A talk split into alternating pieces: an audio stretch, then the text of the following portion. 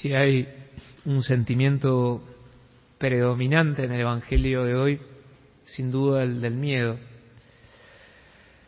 Dice la escena que Jesús sube a la montaña, probablemente desde esa parte, como el mar de Galilea está más hundido, podía ver el mar.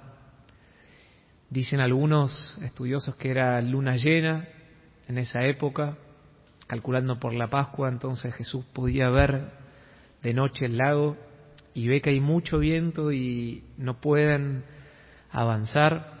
Él se acerca, bueno, y ahí sigue el Evangelio. Ellos se asustan, Jesús entra en diálogo con ellos, Pedro pide un signo, se va, le agarran dudas de fe, y después viene una enseñanza porque Jesús se sube a la barca y les da una enseñanza para todos. Hay al menos tres menciones del temor. Uno, los discípulos, dice, al verlo caminar, se asustaron cuando lo vieron caminar sobre el mar. Después dice, llenos de temor, se pusieron a gritar. Y Pedro, al ver la violencia del viento, tuvo miedo. No siempre es tan fácil ser conscientes de los miedos que tenemos. No siempre podemos formularlos. Por ahí nos puede ayudar. Hace un tiempo leí un artículo que enumeraba siete signos, como un test, para ver si qué tan fuertes son los miedos en nuestra vida. Y los leo y vayamos mirando en nuestra propia vida como si se cumplen o no, si alguno de estos signos. Dice así, el primer signo, me preocupa mucho lo que otros piensan de mí, porque si es así, atrás hay como un miedo a fallar. Tengo miedo el segundo de no ser capaz, de no poder estar como a la altura de un deseo, de algo que Jesús quiere hacer en mí o a través de mí, de un sueño. Siento un desfasaje entre lo que soy y los deseos. Tres, tengo miedo que otros vean que no soy tan capaz o tan inteligente como por ahí me piensan. Tengo miedo de decepcionar a personas cuya opinión valoro, a quienes estimo, a quienes quiero. Miren qué bueno este signo. Me pasa de distraerme y hacer otras cosas con tal de no hacer la que me da miedo, como la pateamos al lateral. Sexta, tiendo a decirle a otras personas que voy a fallar para bajar las propias expectativas. Esto es muy común, por ejemplo, en un examen. Le decís a un amigo, voy a fallar y eso te quiere como reducir el temor. Y el último es, si nos suelen agarrar a veces hasta dolor de cabeza o nos duele la panza o hay algún movimiento en el cuerpo cuando nos enfrentamos a algo que nos da temor. Todos tenemos miedos. Por eso la pregunta no es tanto si tengo o no tengo algún miedo. La pregunta que se hace la palabra de Dios es, en primer lugar, ¿Qué tipos de miedos tengo? ¿Vale la pena tener miedo por aquello que tengo miedo? ¿Son miedos legítimos, auténticos para un hombre de fe? Y segunda pregunta, ¿qué estrategia puedo tomar? Y hoy pedimos esa gracia, detectar cuáles son mis miedos y tomar una estrategia en esta noche. ¿Qué es el miedo? La raíz de todas las pasiones, pero el miedo es muy claro, es el amor. El miedo es cuando tengo riesgo de perder algo que amo. Ese es el miedo. Se pone en riesgo. Puedo llegar a perder algo que amo. Después hay que ver si es algo que verdaderamente merece ser amado como lo amo, pero al menos en ese momento lo siento como muy importante. Y entonces hay un riesgo y surge el temor. Los discípulos ven en peligro su vida, que la aman, y tiene miedo. Pedro empieza a caminar sobre las aguas, tiene miedo de su propia vida, está bien, y tiene temor. Por un lado, entonces, podríamos decir que hay un aspecto, una dimensión natural, diríamos psicológica, instintiva del miedo. Incluso hay personalidades que más proclives a ser gobernados por el miedo. Y la palabra de Dios no dice nada de este tipo de miedo, no lo juzga lo toma como un hecho. Todos tenemos algunos temores, son reacciones que a veces ni calculamos. Pero hoy cuando Jesús corrige a Pedro, no se está refiriendo a este miedo natural, sino que se está refiriendo a ese miedo que está enraizado en una falta de fe. Cuando uno ve todo el Nuevo Testamento, hay dos grandes miedos que Jesús y los evangelistas denuncian y el cual nos quieren liberar. Hay como una promesa de liberación de dos tipos de miedos. En primer lugar, cuando tenemos miedo al obrar de Dios, a lo que Él quiere hacer en mí. El Evangelio de hoy, Jesús le dice a Pedro, ven. Y por ahí uno podría decir, bueno, estuvo bien en tener miedo, nunca había caminado sobre el agua, se le estaba pidiendo hacer algo que nunca había hecho. Pero es clave el contexto.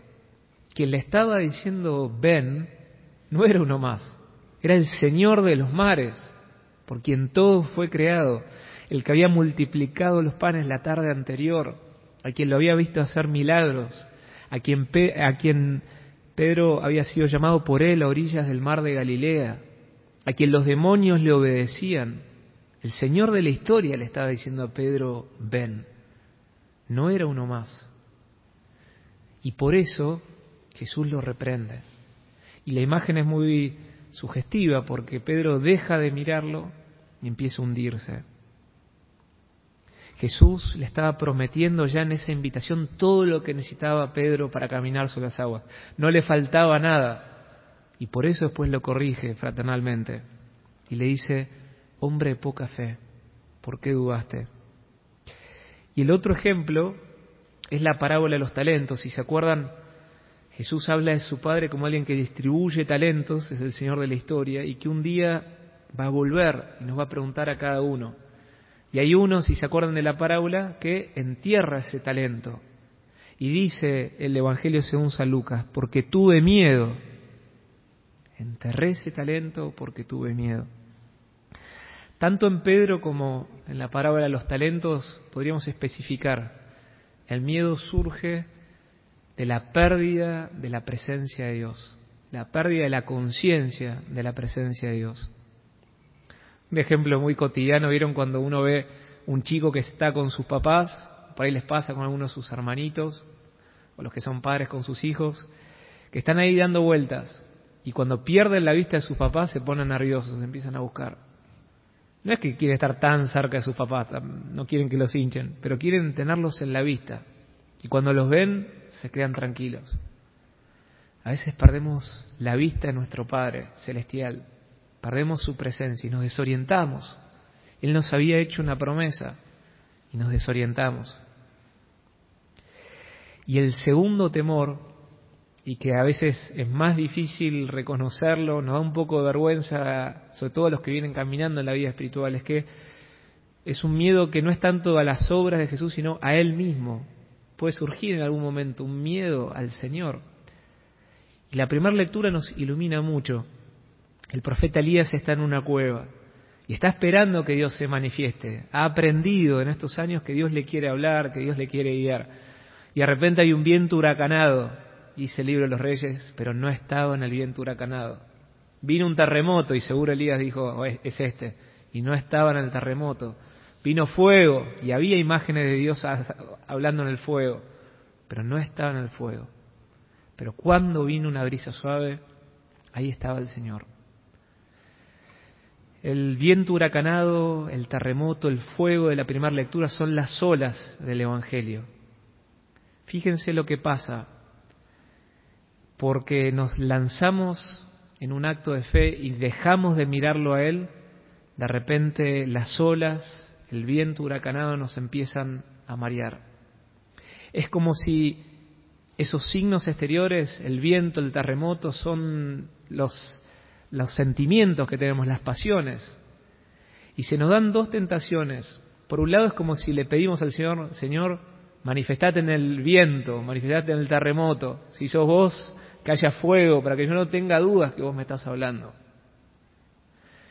Y pasa otra cosa, como le pasó a Pedro, y es algo en unas milésimas de segundo a veces en la vida interior. Dejamos de mirarlo a Él, me miro a mí mismo y pierdo la confianza en Él. Es decir, Jesús me había invitado como a Pedro a mirarlo a Él, caminar sobre las aguas, pero veo las olas, los sentimientos, me empiezo a mirar a mí y ya después desconfío en Él.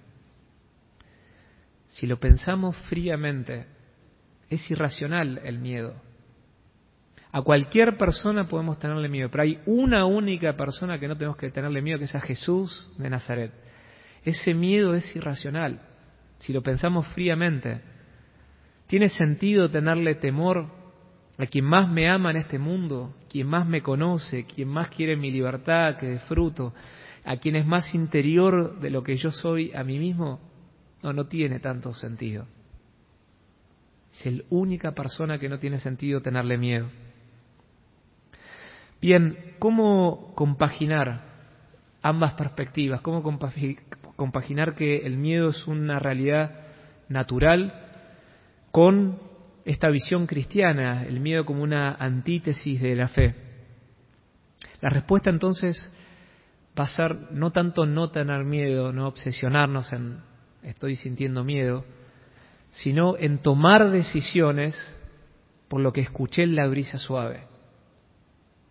Si oímos y ahora estuvimos en esta jornada con los varones y escuchamos la brisa suave, y a cada uno el Señor nos habló y nos dice, ven, ¿qué significa ser espiritual frente a los miedos? Que respondo no por el terremoto, no por la sola, no por el fuego ni el viento huracanado, respondo por la brisa suave que la luz me dice, ven. Dos medios concretos que nos pueden ayudar. Y miren, si usamos estos miedos esa sutil palabra Jesús ven es más fuerte que un tsunami. Dice el Salmo 18, en concampe un ejército contra mí, tú eres mi Dios y mi fortaleza. Dos medios que nos pueden ayudar mucho esta semana.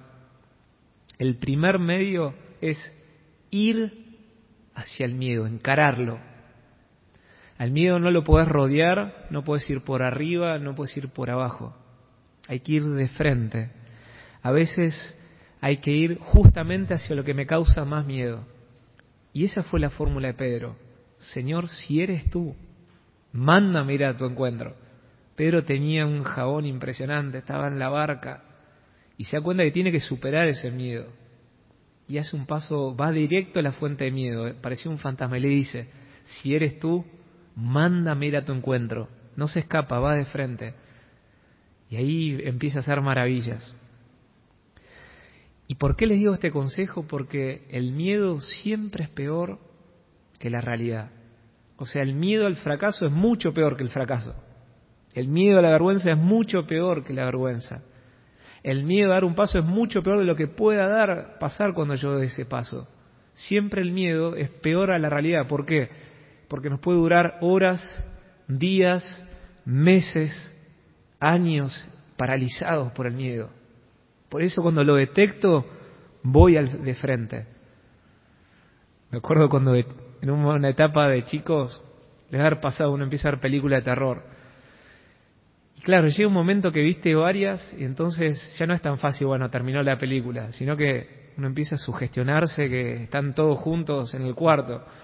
Entonces me acuerdo que con un amigo íbamos a tanto a un lugar que íbamos los fines de semana y siempre uno tenía la sensación de que había alguien. Entonces entrábamos al cuarto y de repente miedo, temor. Y en un momento me di cuenta que la única posibilidad era ver si había alguien abajo de la cama y si había alguien atrás de la cortina. Siempre es como que sospechaba que había alguien abajo de la cama o había alguien atrás de la cortina. Y no podía dormirme si no chequeaba eso. Y cada vez que entraba al cuarto.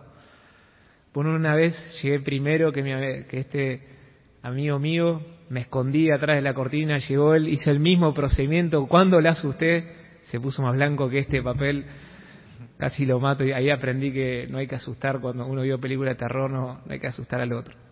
Pero aprendí, hay que ir de frente. Y ahí se apagan los miedos. Y el segundo consejo es pedir el único temor del cual habla la palabra de Dios, que es el santo temor de Dios. Es un don del Espíritu. Esto es una medicina tan fuerte que hoy en esta noche pidamos quizás por primera vez, Señor, que mi único temor en esta vida sea no agradarte, no hacer toda tu obra, que sea el único miedo. Miren lo que dice el Eclesiástico 34. El que teme al Señor no se intimida por nada y no se acobarda, porque Él es su esperanza. El santo temor no es a la persona de Jesús, no es a su presencia, sino que es apartarnos de Él. No es miedo a la persona, sino apartarme de Él. Y entonces hoy digámosle, Señor, te pido este único temor en mi vida, que yo de acá hasta el fin ya no te ofenda, que ya de acá hasta el fin elija lo que vos querés. Si vos lo querés, yo lo quiero, Señor. Y es paradójico, es un temor que expulsa los otros temores, un santo temor que nos libera de todos los otros.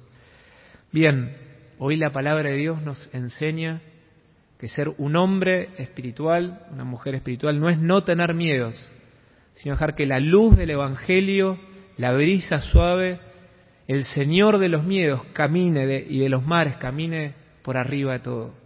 Hoy nos mira cada uno y nos dice, ven,